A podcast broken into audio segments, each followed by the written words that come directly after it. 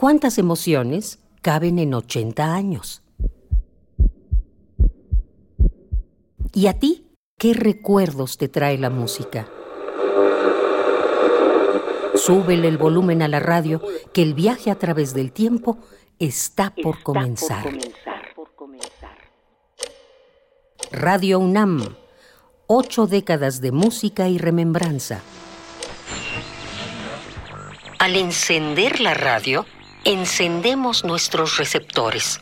Ejercitamos ideas y emociones. De su ejercicio depende todo acto de verdadera escucha. ¿Escucha? Escucha. 1978.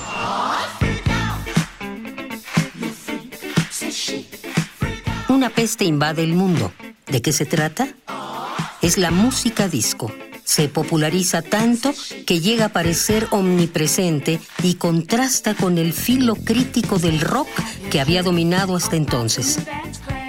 Este año, la empresa Sony presenta un mini reproductor de audio cassettes con el nombre de Walkman. Sony introduces the only cassette player as small as a cassette case. The incredible sounding Super Walkman. Para asombro del mundo entero, nace en el Reino Unido el primer bebé probeta. Este año, la Organización Mundial de la Salud declara erradicada la viruela. Augusto Pinochet gana el plebiscito nacional en Chile. Hermanos emplumados eran los hombres barbados de la profecía esperada. En Nicaragua es asesinado por la dictadura somocista el director del diario opositor La Prensa, Pedro Joaquín Chamorro Cardenal. El 16 de octubre, Juan Pablo II es elegido papa.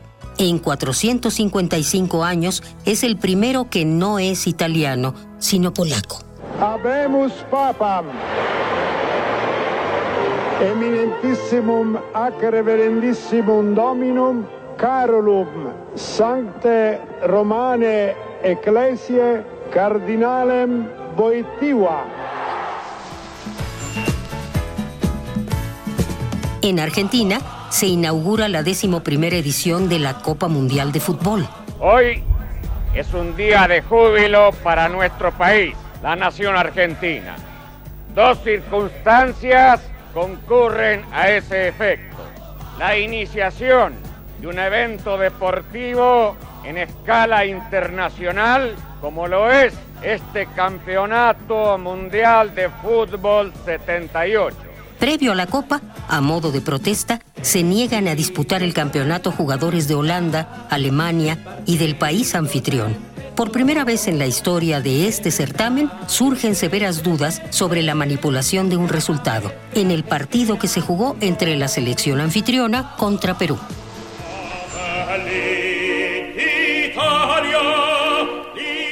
En Italia, Aldo Moro, líder de la democracia cristiana, es asesinado por el grupo guerrillero Brigada Roja.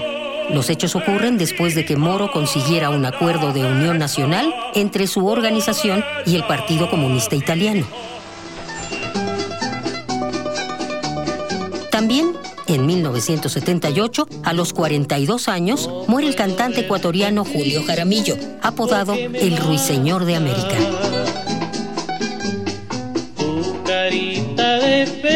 Mi dulce amor.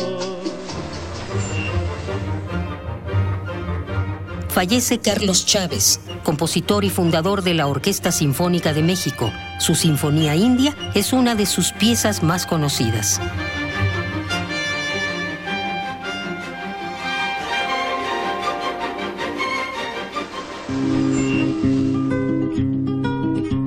En el corazón del centro histórico de la Ciudad de México se descubre el monolito de la Coyolxauqui, diosa hermana de Huitzilopochtli e hija de la Coatlicue en la mitología azteca.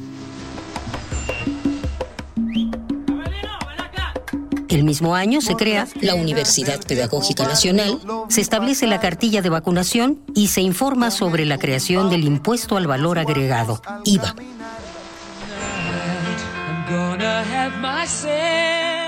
Entre tanto, Estados Unidos anuncia el plan de Carter contra los braceros mexicanos.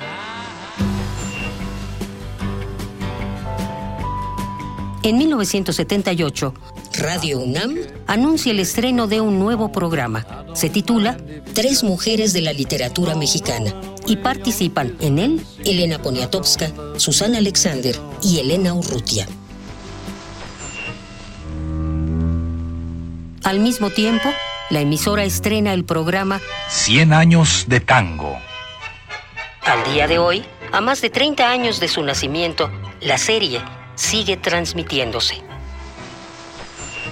Radio UNAM, ocho décadas de música y remembranza, porque la vida se mide en canciones, historias, instantes.